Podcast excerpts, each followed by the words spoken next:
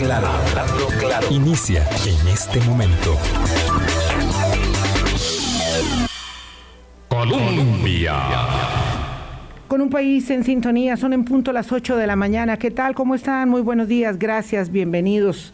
Gracias por hacer parte de nuestro, de nuestro Hablando Claro. Decía mi invitado José Luis Arce, economista, eh, que nos ayuda eh, habitualmente, periódicamente por dicha, a entender un poco la complejidad del momento, que en efecto hay instantes en la vida de todos nosotros eh, en los que tenemos siempre altos, abruptos en el camino y esos altos, abruptos en el camino son determinantes eh, para recalibrar lo que es significativo de lo que no lo es, de lo que es sustantivo. Y sustantivos siempre son los afectos, la familia, los amigos y acompañarlos en sus momentos y que nos acompañen en los nuestros. Ayer despedimos a, Daniel Castro, eh, Truque, un muchacho maravilloso, un muchacho con toda eh, una vida por delante, pero que además vivió plena e intensamente su vida y acompañamos eh, a nuestro querido amigo Ricardo Castro en ese momento eh, abrupto en el que la, la muerte sorprende, ¿verdad? hay nada que decir y hay mucho que abrazar y ponerse a la par de, que sufre y, esta mañana despedimos, despediremos en unas horas a, a, Fernández Fernández que, que, también marchó esta, esta madrugada. Eh, de los afectos del alma, de los afectos del alma. Y, y, esas cosas pues nos hacen un poco desviarnos de lo que cotidianamente está sucediendo y centrarnos en, en, eso, en los afectos, en lo que la vida tiene de significativo. Era un poco lo que pensaba ayer, hablando de otra cosa, José Luis, cuando veía lo que lo que presentaron en la Academia de Centroamérica, don Eduardo Lizano, que es exactamente pues, una persona sabia, ¿verdad? Eh, y me preguntaba si, si no estamos tan, tan concentrados en el día a día siempre, no ahora, siempre, pero tal vez ahora en este momento que es donde nos situamos, así lo vemos, lo sentimos, como para no observar de verdad los desafíos que tenemos y las responsabilidades que esos eh, desafíos eh, que tenemos implican para las personas, para las personas eh, que confían en nosotros, si somos los que estamos conduciendo este país en este momento, desde la política pública, desde el funcionariado público, desde las empresas internacionales, desde los medios de comunicación, desde todo, desde todos los que estamos en el qué hacer, que es lo que se hace cada día.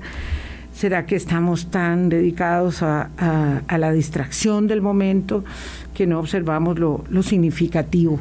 Es, es realmente Tal vez estoy en una clave eh, anímica diferente, porque sí, porque esas cosas eh, te conmueven y te, y te detienen. Y, yo le agradezco profundamente a José Luis que me ayude eh, a conducir el programa hoy para poder este, observar un poco este, este panorama. José Luis, de verdad, muchas gracias. Muchas gracias, Vilma, bien por invitarme y, pues de verdad lamento mucho eh, las pérdidas que has tenido eh, de, tus amigos y, me uno, digamos, a ese sentimiento de dolor y de preocupación también en el sentido de, de, que justamente son estos momentos, no solo personales, sino también políticos y colectivos, yo creo, donde nos ponen a pensar sobre eh, más allá del corto plazo, pensar en el futuro y también pensar en las formas de cómo alcanzar ese futuro, porque tenemos muchos retos, tenemos muchas, eh, muchos desafíos, pero no es solo una cuestión de darle check para tratar de cumplirlos, sino es también hacerlos con entereza, con principios, con respeto. Em, entonces eso hace todavía que sea más complejo, me parece a mí, en eh, ciertos momentos, especialmente. Sí, sí, sí, así es, indudablemente. Eh, me, me, perdí la, la presentación de, de don Eduardo Lizano, me había, me había anotado días antes para, este, para esa disertación eh, que además era muy completa porque tenía unas, unos complementos en los análisis y, en la conducción, toda era, era de verdad un lujo. Y bueno, me, me, Mm, me adhería a la, a la lectura de, Patricia Leitón, que es brillante, este, mi colega eh, de Economía de, la Nación, hizo una, una, síntesis muy, muy buena de, de este documento. Y es un poco esta idea, ¿verdad?, de que somos un país que logró muchas cosas y que estamos muy orgullosos de lo que alcanzamos, ¿verdad? Entonces empieza uno en la lista de la abolición del ejército, la inversión en educación y en salud, este, y cómo llegamos a, descollar en un barrio tan limitado, tan limitados recursos, ¿verdad? Como cuando uno vive en una situación ahí pequeña, en una alameda, y alguien logra eh, sacar su carrera y hace un doctorado, y de pronto todos los del barrio dicen, wow, viste, ¿dónde está fulano? Y nosotros todavía estamos ahí eh, eh, en las otras tareas de tal vez sin poder descollar como peones, como trabajadores asalariados de primera línea. Y lo cierto es que eso, es, eso fuimos nosotros en el barrio. En el barrio de Centroamérica, en el barrio de América Latina, bastante también.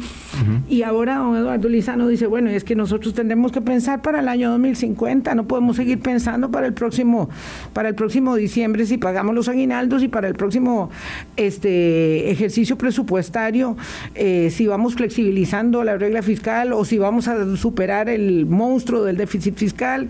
Ahora hablamos todos los días de inflación y, mucha gente no se acuerda que teníamos una inflación de, un, de, dos dígitos siempre, hasta que conculcamos ese fantasma y, en el 2009 y ahora estamos en dos dígitos. Y cuando dice uno Estados Unidos está en dos dígitos, entonces a uno realmente se le para el pelo porque, porque wow, Estados Unidos en dos dígitos de inflación, eh, detrás de nosotros 10 puntos de inflación. Entonces, entre lo que hay que arreglar ahora, y lo que hay que ver para el futuro, como dice don Eduardo Lizano, ¿dónde haces tu primer acercamiento al tema al tema de esta mañana? Ah, yo, yo, creo que son, son temas muy profundos los que estás planteando, ¿verdad? Yo creo que primero que lo primero que tenemos que partir, ¿verdad? Es que eh, los, los seres humanos tenemos generalmente una tendencia a ver las cosas a veces desde un lado muy negativo y no ver lo que hemos logrado, eh, no solo individualmente, sino sobre todo colectivamente a través de políticas públicas durante muchas décadas. Ese punto de partida que vos estás mencionando en materia de no solo de democracia, sino por ejemplo de haber invertido en las personas durante muchas décadas a lo largo de los últimos del último siglo, siglo y medio eh, de haber invertido en salud, no fueron cosas espontáneas, ¿verdad? Ni fueron ocurrencias de liderazgo solamente del momento. Fueron políticas que se mantuvieron a lo largo del tiempo y fueron cosas pensadas que nos han permitido, incluso después de una crisis tan profunda como la de los 80, que ya para muchos puede sonar muy lejana, yo lo digo por mis alumnos porque ya cuando hablo de los años 80, por ejemplo, en una clase la mayoría ni siquiera había nacido, pero eh, que permitieron, por ejemplo, que a pesar de una crisis tan profunda como la de los 80, ¿verdad? pudiéramos tomar, eh, a partir de eso que construimos en el pasado, eh, em, elementos para poder recuperarnos de esa crisis y hacer las transformaciones necesarias. La otra cosa que creo que nos pasa muy frecuentemente es que creemos que solo podemos hacer una sola cosa, en el sentido de que creemos que em, nos consume el corto plazo, que evidentemente es urgente, es muchas veces cuestiones de vida o muerte, de comer o no comer, digamos, para ponerlo en ese sentido.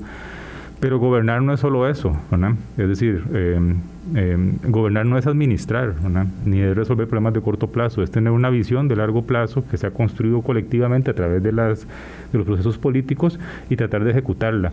Y a veces ahí es donde, digamos, las rencillas tribales, eh, la política mal entendida, la ausencia de visión, el temor, digamos, y yo también creo eh, que las cosas tienen que tener sentimiento, tienen que tener un ethos, ¿verdad? Es decir, tienen que tener, tienen que hacerse por algo bueno, no por un, no por simplemente un objetivo autoritario o simplemente por ego, sino que tienen que tener un objetivo bueno. A veces se nos olvidan esos elementos y tendemos entonces como a, a no pensar en, en, el largo plazo, ¿no? Y los países, y, y, la gran, el gran elemento que tiene don Eduardo, ya sea que uno comulgue o no con su posición, claro. porque evidentemente Em, pues no tenemos, no tienen que haber consenso, lo que tienen que haber son acuerdos sobre ciertos elementos. Eh, creo que don Eduardo siempre ha tenido la virtud de, de, no solo hablar de lo que está pasando en el corto plazo, sino de ponernos a pensar en el largo plazo.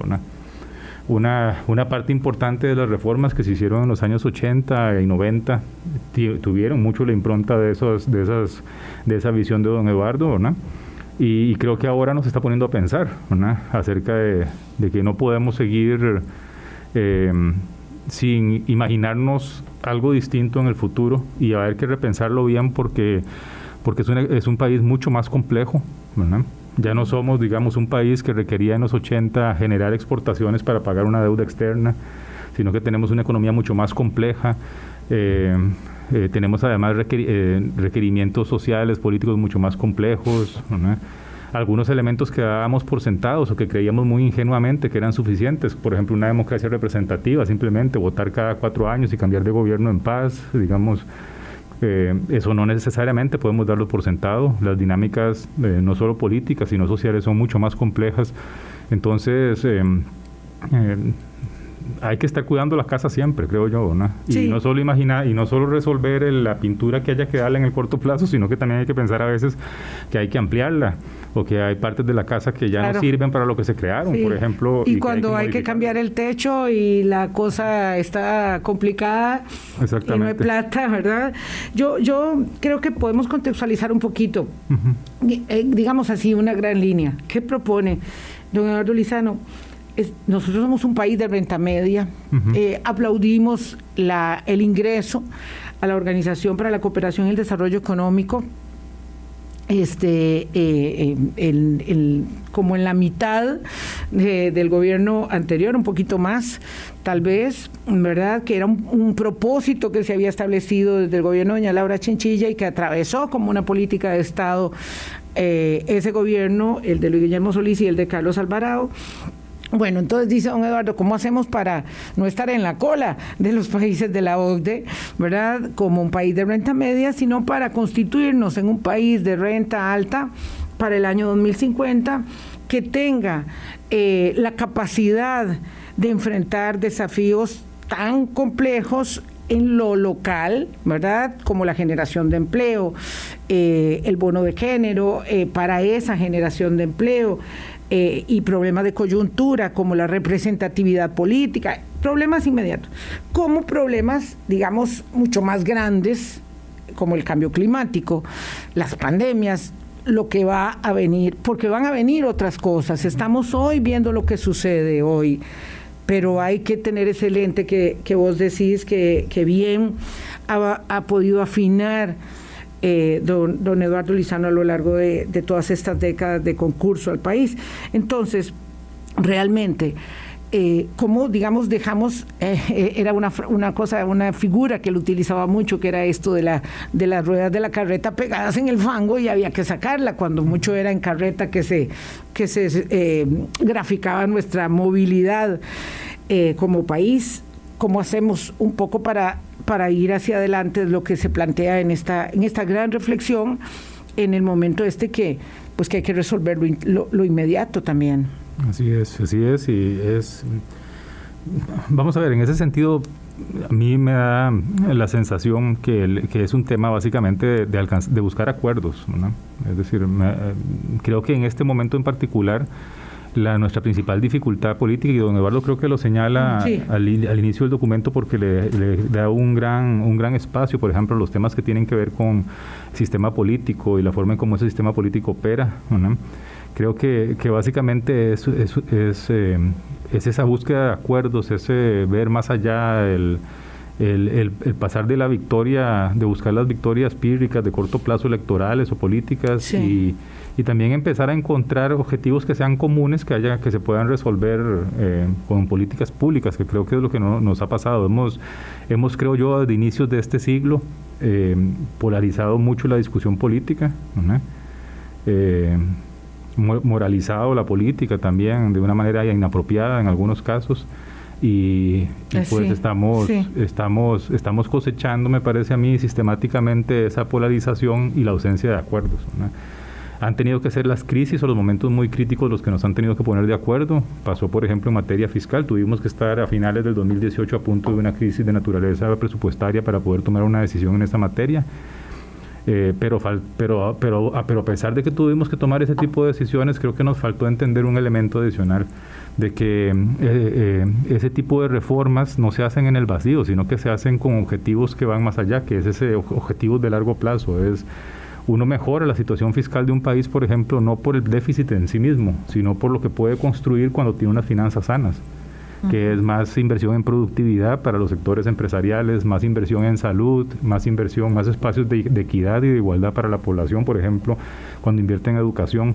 Entonces, eh, siento yo que falta como esa conexión, eh, y desgraciadamente es una conexión que es difícil de construir porque es compleja, Y también La, la, dinámica política muchas veces centrada en, la, en el triunfo de corto plazo, o en la popularidad de corto plazo, en el like de, corto plazo, pues no, no se presta para, para, plantear los temas de esa manera. Es decir, mm. nos gusta el efectismo, nos gusta el, eh, la confrontación y, desgraciadamente em, el camino no es ese, ¿verdad? Es decir, eh, el camino es el del acuerdo, es el de la conversación, es el de la es el de decirle a la gente lo que no quiere oír a muchas veces, pero decírselo de una manera constructiva y, pensando en el futuro, no pensando en, solamente en el corto plazo. Es, una, es, es muy complejo. Eh, don Eduardo plantea un conjunto de medidas eh, vinculadas básicamente con profundizar ciertos elementos de nuestro modelo de desarrollo. A mí me parece que hacen falta otros, eh, especialmente pensando en la, en la economía no solo exportadora, sino en la, en, la mayor parte de la economía costarricense, que es la que no es exportadora, que requiere tener también productividad, que, que requiere tener eh, avances importantes. Eh, pero, pero ahí la ventaja creo yo es que, que por lo menos nos pone a pensar, eh, tener, pasar por ejemplo de las noticias de corto plazo en la prensa, tener alguien que nos dice una mirada de largo plazo, creo que es algo que es importante. Ojalá que se... No, sé si nos pone a pensar, usted sabe, eh, este José Luis, yo, yo no sé si realmente nos puede poner a pensar más allá. ¿Verdad? del momento eh, del núcleo del pequeño sector que está observando, porque es ínfimo, ¿verdad? Esto y que lo y que lo escucha con los ojos así, ¿verdad? Redondos, abiertos eh, y diciendo, oh, sí, esto hay que verlo. Pero, ¿sabe? Eh, pasa con los informes del Estado de la Nación, del Estado de la Educación, del Estado de la Justicia, por supuesto con una llamada de atención que tiene autoridad como la que tiene don, don Eduardo eh, Lizano, pero no sé si realmente somos ah, eh, capaces, eh, si es que tenemos que cuestionarnos si somos capaces de volver a los a los ejes sustantivos, ¿verdad? Eh, yo sé, ustedes los economistas hablan de eso, de los fundamentales, no sé si, si aplica el mismo término o no para nada, pero es que cuando él dice algo muy interesante, la verdad que yo no sé si hemos perdido el rumbo, porque no sé si tenemos rumbo. Y esta sensación, ¿verdad?, de orfandad, de eh, eh, para dónde vamos, y esta evidente clara, mm, digamos, eh, tabla a la que mucha gente se amarra diciendo, ahora sí tenemos quien golpee una mesa y creyendo que eso es visión de largo plazo, creyendo que eso es construcción de ejes fundamentales respecto de dónde la sociedad costarricense se encuentra para poder determinar cómo vence el descalce en la oferta laboral versus la demanda, cómo encuentra un mejoramiento sustantivo de la educación a la que le invertimos tanto, pero con mal rédito de retribución en la inversión. Y estos temas, ¿verdad? Digo, nadie quiere que le planteen que va a haber otra pandemia cuando venimos saliendo de una. Eh, pero ayer lo planteaba en, en, un momento en, eh, en, este encuentro doloroso en, en unas honras fúnebres. Tenemos una alza de contagios enormes. Eh, y, y, cada vez que lo había escuchado de una amiga que había ido a un funeral y salió mucha gente contagiada, entonces, bueno, ya, eh, los retos de ayer no se han terminado y los de mañana los tenemos encima, ¿verdad? Es un poco eh, esta reflexión que hacemos, eh, José, José Luis Arce, sin, sin, pareciera, sin un propósito, pero que apunta justamente a la necesidad de volvernos a encontrar en las cosas sustantivas. Eh, y no, ¿verdad?, en, en, los artificios que no son muy propios para desviar la atención.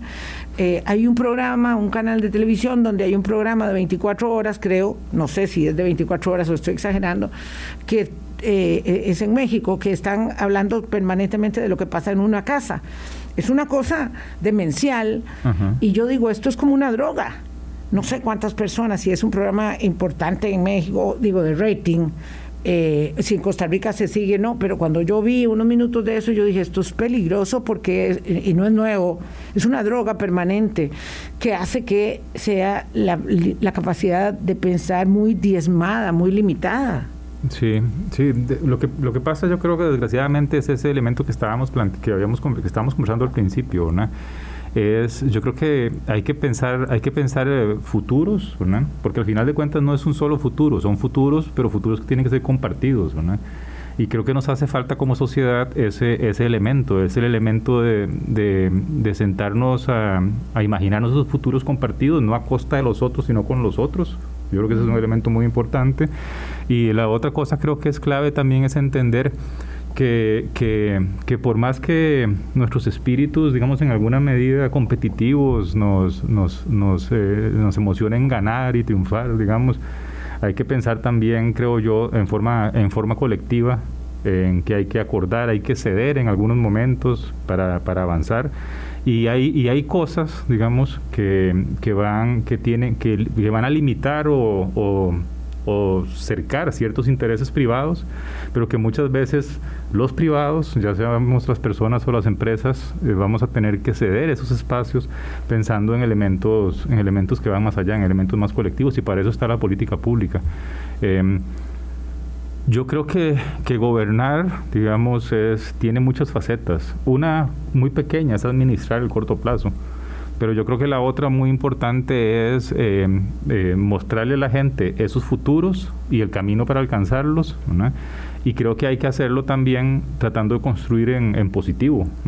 Eh, tratando de, de, construir no solo, de, de, no hacer las reformas solamente en los diferentes ámbitos, sino también dejando atrás una convivencia democrática cada vez más vibrante y no deteriorada. sí. Porque, porque, porque creo que eso, eso es importante, porque al final, por ejemplo, de nada nos sirve la carretera, de nada nos sirve, por ejemplo, eh, los índices de cobertura de ciertos servicios públicos si la discusión sigue estando tan polarizada, si sigue estando tan destructiva, si empieza a ser eh, entre diferentes entre diferentes partes eh, una básicamente una lucha naturaleza tribal. Y no lo digo por este momento, digamos en particular político. Creo que desgraciadamente empezamos mucho tiempo atrás, finales de los 90, inicios de la primera década de este siglo, cometiendo lo que para mí son algunos errores, y es eh, moralizar la política, por ejemplo, el ataque por el ataque, eh, la, la, división, la discusión entre bandos, por ejemplo, sin encontrar espacios, espacios de, de, de, acuerdo común. Creo también que cometimos un error en alguna medida, aunque tal vez verlo ahora es complicado, y es que hicimos muchas reformas en materia económica que eran necesarias.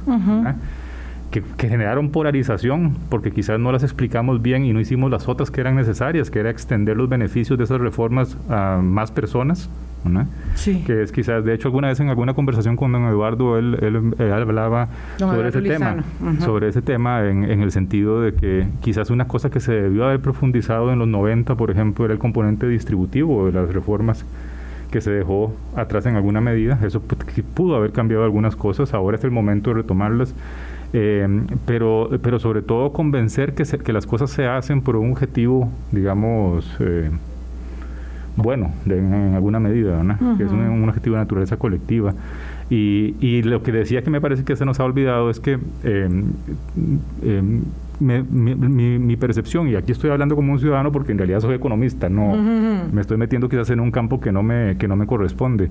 Em, yo siento que nos, que nos conformamos con entender la democracia solo como representación es decir, solo como elecciones cada cierto tiempo.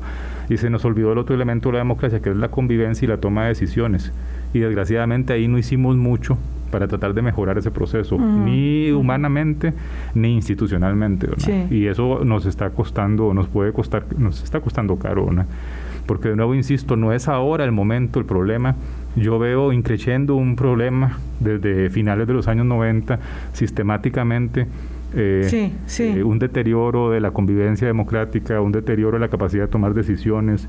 eh, grupos de interés de todos tipos, desde los sindicales hasta los empresariales, cada vez más ensimismados, por ejemplo, en sus, en sus objetivos individuales, y cada vez políticas públicas, ¿verdad? Eh, mucho más, digamos, de administración y menos de largo plazo. Mm. Y, y, hay retos muy distintos ahora. Eh, y veámoslo en, temas muy sencillos. Hicimos una gran tarea en salud, por ejemplo, para, para poder erradicar enfermedades eh, infectocontagiosas, por ejemplo. Y hemos logrado muchos éxitos en esos momentos, pero nuestros retos no son esos ahora, digamos necesariamente. Nuestros retos ahora son enfermedades crónicas, poblaciones más eh, de, mayor, de mayor edad. Entonces hay que repensar ese sistema no quedarnos con la inercia institucional ni política para poder hacer las reformas que se están haciendo.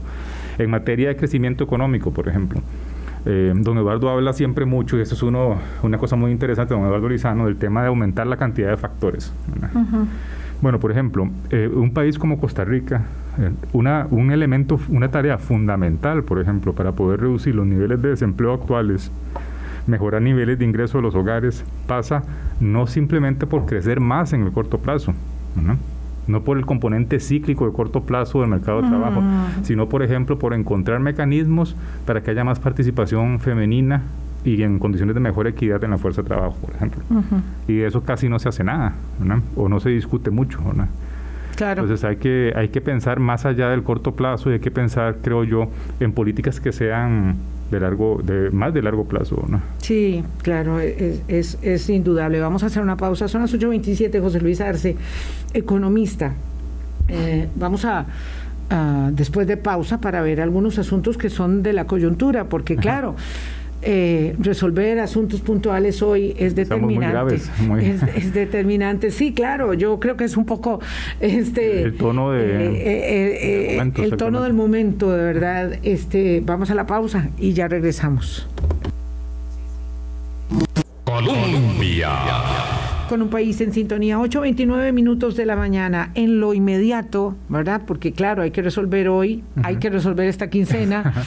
eh, la inflación bueno, y se nos, se, nos, se nos levantó como en el resto del mundo. Lo que pasa es que a uno no le duele lo que está pasando en el resto del mundo, sino lo que está pasando aquí en, en, la, en la quincena inmediata, ¿verdad? Eh, y ahí está, está, siguiendo a mi colega Patricia Leitón, esta, esta eh, eh, concreción muy contundente que, bueno, ya mientras la canasta básica sube un 16%, el salario va quedando rezagado, rezagado, y cuando se dice que hay una propuesta de incremento salarial de uno punto y algo o de dos puntos algo, es eh, muy insuficiente respecto de lo que viene eh, sucediendo. Y un aumento de la canasta básica de 16%, o sea que si pagabas mil, pagarás mil ciento sesenta, seamos francos, no nos afecta a unos, pero les afecta muchísimo a otros.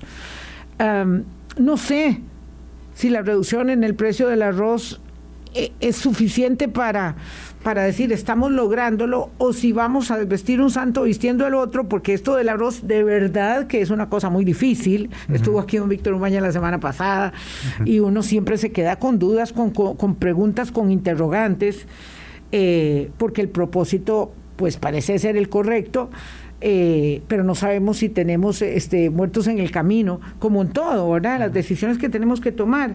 Lo cierto es que la canasta básica es, a pesar de que haya cambiado y se haya transformado tanto a lo largo de las décadas, es un elemento fundamental para seguir midiendo la posibilidad de la adquisición de los bienes primarios estás planteando dos temas que son muy amplios ambos. Tal vez voy a empezar con, con el, tema el tema del arroz y voy a plantear un poco cuál es, cuál es mi posición. A mí me parece, por ejemplo, que, que, el tema del mercado del arroz, el proceso de apertura, era una reforma, es una reforma necesaria. Eh, en, en, el, en, el, siguiente sentido, en el, en el, sentido distributivo, por ejemplo, el esquema existente en el mercado arrocero en Costa Rica, básicamente lo que estaba significando era una transferencia muy grande de los hogares más pobres hacia sectores productores de arroz, algunos de ellos no necesariamente los más pobres. Entonces, desde el punto de vista redistributivo, como una sociedad democrática tenemos que encontrar la forma de hacer, si vamos a hacer eso, hacerlo bien, con la menor distorsión y sobre todo transparentemente, y eso desgraciadamente no lo estábamos haciendo, eh, me parece a mí, en el pasado. Ahora, no hay que ser ingenuo tampoco, en el sentido de que simplemente bajando el arancel va a ser suficiente para corregir ese problema distributivo y ese problema de asignación. A mí me parece que el, Ejecutivo tiene que ser sumamente cuidadoso, por ejemplo, para no caer, eh, para no quedarse simplemente en el proceso de liberalización arancelaria, por ejemplo, de un mercado como ese, sino entender que hay que hacer dos cosas. Esa palabra que dijiste, los muertos en el camino o los heridos en el camino, hay que atenderla, porque existen productores que efectivamente necesitan, probablemente van a necesitar el subsidio ya sea para seguir produciendo arroz localmente o para reconvertirse y trasladar sus actividades productivas a otros tipos de, de actividades. Y ahí va a haber que pensar en ellos. ¿no? Solo que, ¿Y cuál es la forma de pensar en ellos? Pensar a través, por ejemplo, de ayudas técnicas o ayudas de naturaleza presupuestaria. Y esa parte entonces hay que ver si se está pensando en ese componente. Ese es un primer, ese es un primer elemento que es importante. ¿Qué tipo, digamos, de acompañamiento se le va a dar a los productores? Se le va a dar a los productores, exactamente. Y ahí, y ahí eso es, eso es un elemento de naturaleza presupuestaria y técnica, y para eso se supone que tenemos un Ministerio de Agricultura y tenemos además eh, un proceso político para asignar el presupuesto y hacerlo de manera transparente mucho más transparente que a través de los precios, porque a través de los precios nadie rendía cuentas de esto, de, naturaleza en forma política. El otro elemento importante es que para que esto funcione hay un enorme supuesto detrás, y es que los mercados del consumo del arroz son competitivos o tienen competencia. Y eh, eso lo que significa, ¿verdad? me parece a mí, es que va a ser importante también asegurarnos durante algún tiempo, por ejemplo, que eh, eh, los participantes en el mercado final del arroz actúan de manera competitiva y no se apropian de las rentas que antes se apropiaban los industriales. Por ejemplo, en, palabras sencillas para... La, Muy sencillas, José Luis, por favor. En palabras sencillas, yo le digo, este es un tema complicado. Yo nunca puedo digerir estos arroces bien. en palabras más sencillas, el tema aquí es, fundamental es que la baja, que la baja del arancel se traslade al precios, a los precios al consumidor y no se convierta, por ejemplo, de una renta del sector productor industrial, como está, como existe actualmente, una renta llamamos en economía, por ejemplo, una ganancia por encima de lo normal, para ponerlo en, es tal vez muy técnico, pero es, es, es, una, es una ganancia no asociada con una actividad productiva, sino básicamente con una asignación de naturaleza política. Bueno, ahora que se, se liberaliza, eh, la pregunta es cuánto va a bajar el precio al consumidor. Y entonces ahí es necesario propiciar competencia en el mercado en el mercado de, de, en el mercado final del arroz y eso lo que significa es verificar que no hayan prácticas no apropiadas incluso probablemente podría significar algún tipo de, fijación de precio en el mercado final eh, para tratar de generar incentivos para que los precios bajen.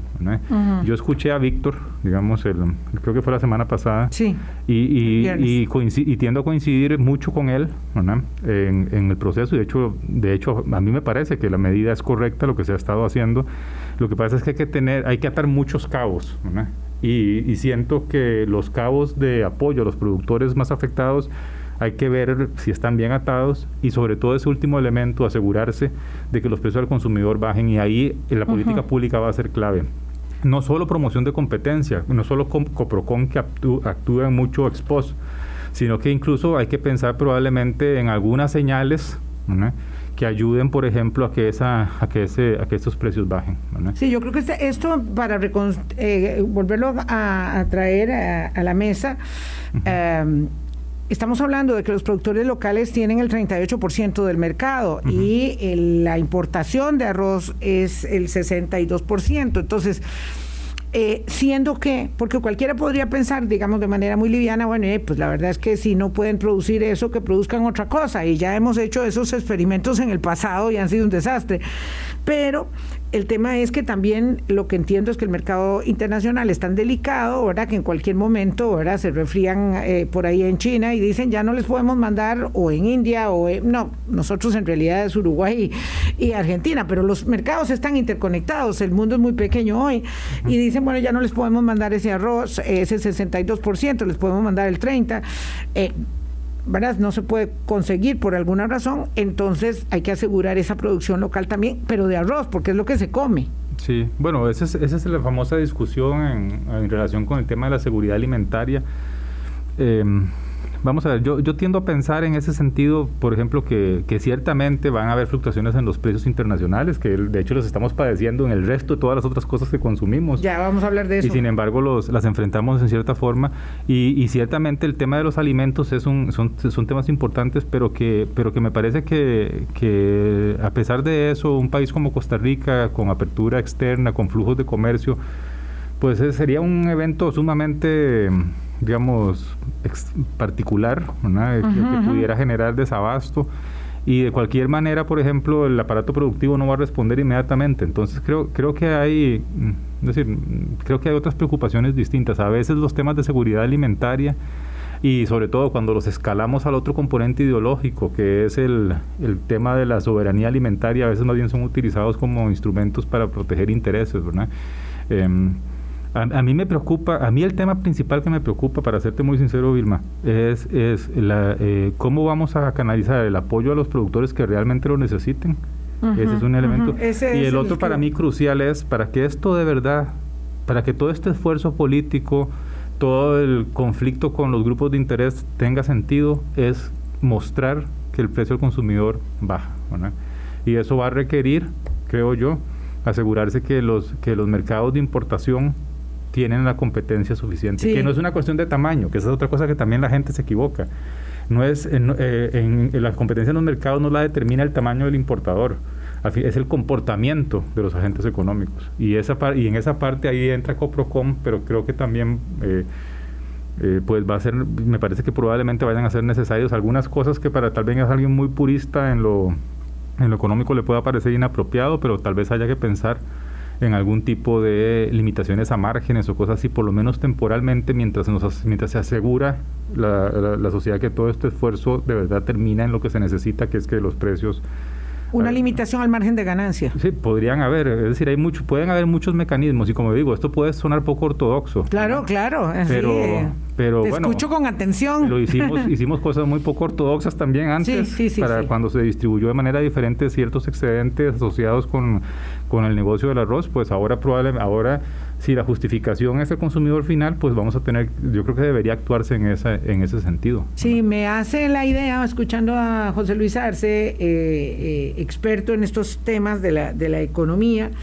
eh, como si estuviese viendo en una cuerda floja a un malabarista, ¿verdad? Que está tratando de equilibrar, porque sí, este, este, es, este es un tema, ¿verdad? De coyuntura que eh, tal vez engloba mucho de lo que implica la dificultad de comprensión de la ciudadanía versus la necesidad finalmente de obtener una disminución en el precio. Entonces, cuando estamos hablando de arroz, de medicamentos, de energía eh, eléctrica, eh, y de disminución de precios en un país tan caro como el, como el nuestro, ¿verdad?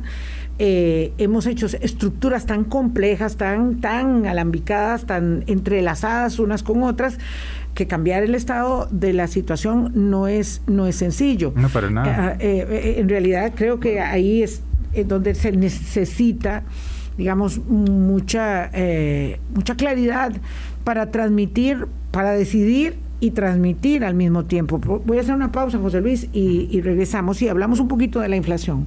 Colombia. Con un país en sintonía. Si uno observa una noticia internacional en el contexto de la guerra con Ucrania, eh, de la invasión, perdón, de Rusia a Ucrania, eh, y hoy estamos hablando con José Luis Arce, como dice José Luis, en una conversación muy poco, muy poco ordenada y, ortodoxa, pero es cierto, eh, un poco de reflexiones en voz alta. Si uno observa qué pasa, eh, bueno, un productor mundial tan grande como Ucrania de cereales, de, granos, de básicos, este, eh, pues ha, encontrado eh, un desafío más, ¿verdad? En, en, esta situación que es poder seguir produciendo y seguir exportando. Y eso ha trastocado varios mercados. Lo cierto es que cuando viene esta invasión, José Luis, se produce un eh, disparo de los precios, y, no de los granos, sino de muchos otros. Y ahora venimos al revés, están bajando. Eh, eso es una buena noticia y eso cómo lo acomoda el mercado nuestro en términos de una inflación que parece va a estar en dos dígitos hasta fin de año, aquí en Costa Rica propiamente. Lo que pasa es, Vilma, que las, el, momento cambia. Vamos a ver. Em, efectivamente, en las últimas cuatro o cinco semanas estamos viendo retrocesos importantes en los precios de las materias primas, producto básicamente de que la demanda mundial se ha estado desacelerando, que era lo que se esperaba. Eh, por dos razones. Por el mismo impacto del shock inicial de materias primas que nos empobreció en todo el mundo y la otra cosa porque eh, el ascenso inflacionario en todo el mundo ha empezado a activar las acciones de los bancos centrales que lo que buscan es reducir la demanda y por lo tanto entonces ya estamos empezando a ver los efectos de esos dos elementos. Es precios de casi todas las materias primas, desde los hidrocarburos, alimentos hasta los metales, ya a los mismos niveles o por debajo en algunos de ellos como el cobre de los niveles que teníamos en febrero o marzo. Eso, eso lo que significa lo siguiente y es una noticia positiva. En febrero, digamos, antes de la invasión. Es una noticia positiva que hay que tomarla con cuidado y sobre todo entender que los efectos eh, eh, positiva en el sentido de que una parte de la presión inflacionista, inflacionaria, digamos, ya está cediendo a nivel internacional. Eso lo que significa es que parte de lo que impulsó el ritmo de crecimiento de los precios tan aceleradamente en febrero, marzo, abril, mayo y junio, porque hay que ver la pendiente del crecimiento de la, de la inflación en, estos últimos meses, es increíble, en muy, muy corto plazo. En septiembre del año pasado no sentíamos que había inflación. No, no, no, no. Eso es una cuestión de muy corto plazo. Ese impulso pareciera que estar cediendo y uno debería ver que esa presión esa baja en la presión se va a trasladar en el IPC local probablemente en unos 3, 6 meses hacia adelante, porque en economía hay rezagos, digamos, el... Eh, hacia final de año podríamos pensar que vamos a estar este, un poquito más. Pero ya, ya, hay, que, hay que moderar, hay que moderar el optimismo, ¿verdad? Vamos a, eh, vamos a, me parece a mí que vamos a tener inflaciones todavía altas, cercanas a los, cercanas al 9, 10%, probablemente unos 6, 9 meses más y después vamos a ver una, un descenso paulatino en el ritmo de inflación, poco a poco, ¿no? Eh, no sé, esta sensación eh, que tendrán ustedes también, amigas, amigos, uno, uno siente cuando la cosa va subiendo y luego no se da cuenta cuando va bajando. Este, No se da cuenta o, o, o, es que siente que que es tampoco que, que no te determina, no te, eh, digamos, amortigua de una manera significativa ese aumento que, que sentiste en, el, en, el, en los precios, ¿verdad? Pues, pues hay una, yo, yo creo que tendemos a darle más, eh, a veces eh, tener más en la mente. Sobredimensionamos. Sobredimensionar las noticias negativas y las buenas tendemos a minimizarlas. A, minimizarlas. Eh, pero por a mí me da la sensación que el escenario de los próximos seis, nueve meses es por lo menos ese componente, la presión inflacionaria mundial va a ir cediendo. La, la reducción ya es sostenida Digamos, eh, la economía mundial se está desacelerando y, piénsenlo de la siguiente manera, simplemente si, si como, mundo como el mundo consumimos menos, pues esos precios van a, van a consolidarse a la baja. En ese sentido yo soy relativamente positivo de que esa, ese componente de la inflación de los meses pasados va a ir cediendo en el futuro. Eh, José Luis, ¿qué, qué, qué elementos yo estoy, eh, estoy determinada a, concluir el programa con un poco más de optimismo mismo con el que, que, con el que iniciamos. ¿Qué elementos favorecen al país nuestro? Eh, la otra semana vamos a hablar con el señor ministro de Turismo para eh, ver un poco cómo, cómo anda esa, ese preciado bien de la actividad económica y el desarrollo del país. Pero ¿qué elementos tiene Costa Rica que sean positivos para que en este momento podamos decir de aquí tenemos que echar mano nosotros.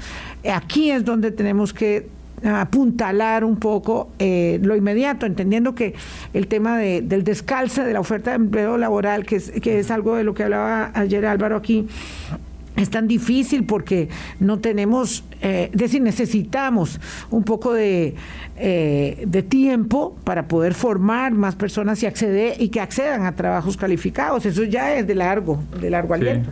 Eh, yo, yo, yo creo que hay, hay ciertos elementos que son que son útiles para, eh, como, va, como base para pensar de manera optimista en el, en el corto plazo. Yo creo en primer lugar que a pesar del shock externo y, y, a pesar de que las finanzas públicas todavía son, están en proceso de saneamiento y son débiles en alguna medida, el, en esta coyuntura de corto plazo hay menos, hay menos eh, fuentes de tensión provocados por eh, las, políticas monetarias o fiscales de corto plazo que en, que en muchos años atrás, que muchos años atrás. Entonces eso, eso quita una, una presión de corto plazo, me parece a mí en alguna, en alguna medida. Creo que tenemos muchas ventajas en explotar, eh, eh, tenemos, hemos avanzado mucho en el tema de apertura externa y eso es obviamente necesario para una economía pequeña como la costarricense. Es decir, hay que, hay que producir también para el mercado exterior y hay que ser eficientes y productivos y eso, ese es algo que hay que, que hay que aprovechar y eso implica no solo bienes, sino implica servicios como el turismo o los servicios empresariales. Ese es un elemento importante. No tenemos que creer que podemos crecer solo a costa de eso. Yo creo que ese es uno de, los, de nuestros errores de los últimos años. Costa Rica no es la economía simple que era en los años 90. Costa Rica ya no puede crecer solo a punta de exportar. Eso no significa que no lo hagamos, ¿verdad? Es decir, hay que, hay que seguir profundizando la, la, hay que seguir profundizando la conexión con el resto del mundo, pero no ser ingenuos y creer que, que solo con eso vamos a crecer. ¿verdad? Vamos, hay que también introducir elementos que generen más productividad y eficiencia en la mayor parte de la economía, que es la que opera en el mercado local, y esa es la tarea ya no de corto plazo, sino de mediano plazo que hay que profundizar. Y es ahí donde hay elementos como el arroz, pero no solo eso, ¿verdad?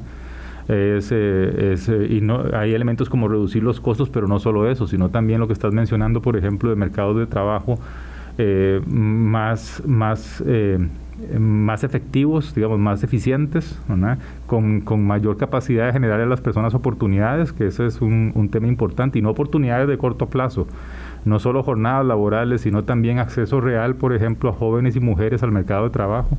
Y Acceso real. Exactamente. Eh, eh, esos elementos creo que son importantes. Pero tenemos muchos espacios para crecer, ¿verdad? Y sobre todo tenemos una economía que eh, tiene, tiene más herramientas y sobre todo más capacidad de reacción ante shocks que antes. Una situación como la que está pasando ahora, en los 80, por ejemplo, o en los 70 nos hubiera hundido mucho más. Y en estos momentos no la estamos pasando bien porque tenemos una inflación muy alta, pero tampoco estamos en una coyuntura crítica como la de los 80. ¿Y por qué sucede eso? Bueno, porque se hicieron reformas en el pasado, que permitieron, eh, digamos, reducir vulnerabilidades y hacer más resiliente la economía. Pero, esas, pero faltan reformas, faltan reformas que hagan eso en el mercado doméstico y además yo creo sinceramente que faltan reformas en la parte de equidad, sobre todo de más largo plazo que, que, nos, que, que, hemos cometido el error y aquí otra vez nos vamos a poner un poco eh, graves quizás, que es el error que hemos cometido en el pasado. Es que creemos, por ejemplo, que, que productividad y apertura externa se contrapone, por ejemplo, a reformas en, en, equidad o en el mercado interno y no son así, no son no es, no es uno u otro, son los dos al mismo tiempo. Porque... y nosotros que ese, este también es otra figura, ¿verdad? Alguien que tiene un músculo enorme de un lado y del otro lado no tiene músculo. y, ¿verdad? Ese es un poco Costa Rica. Exactamente. Y además porque convertimos temas, por ejemplo, que son políticas públicas relativamente sencillas, por ejemplo, como las de la apertura externa o las de un estado de bienestar que garantice ciertos espacios de equidad y de, igualdad de oportunidades para las personas, los convertimos no en, no en una discusión de cómo hacer eso, sino en, una discusión identitaria. Unos, los aperturistas, contra versus los otros, los, los, eh, los que buscan distribuir o los que piensan en la conversación. Y lo que hemos olvidado es que esas cosas se tienen que hacer al mismo tiempo. ¿no? Y eso es una cosa que, para bien o para mal, hicimos en los 50, 60 y 70. ¿No? no perfecto, como, todos, como todas las políticas públicas no son perfectas, pero que mm, yo creo que dejamos de hacer a partir de los 80 y ahora yo creo que es el momento de volverlo a hacer. ¿no? Pero para eso se requiere eh, eh, no solo la intención de hacerlo y la fuerza de avanzar para hacerlo, sino también eh, un mensaje que construya sobre una base de convivencia y no sobre una base de, de tierra arrasada. Don José Luis Arce, muchas gracias por las reflexiones de hoy. tenemos muchos desafíos por delante y obligaciones ineludibles que son las que le permitirán a los hijos y los nietos y los hijos de los de los hijos eh, y de los nietos eh, de enfrentar enfrentar el cambio climático enfrentar este las, las, nuevas pandemias eh, y, todos los desafíos que vienen verdad somos como como ah, diría don Jorge Jiménez de Heredia polvo de estrellas. El momento es muy rápido, es muy, muy este, corto. Gracias por habernos acompañado. Hasta mañana. Pásenla bien, cuídense mucho. Muchas gracias. Hasta luego. Hablando claro, hablando claro.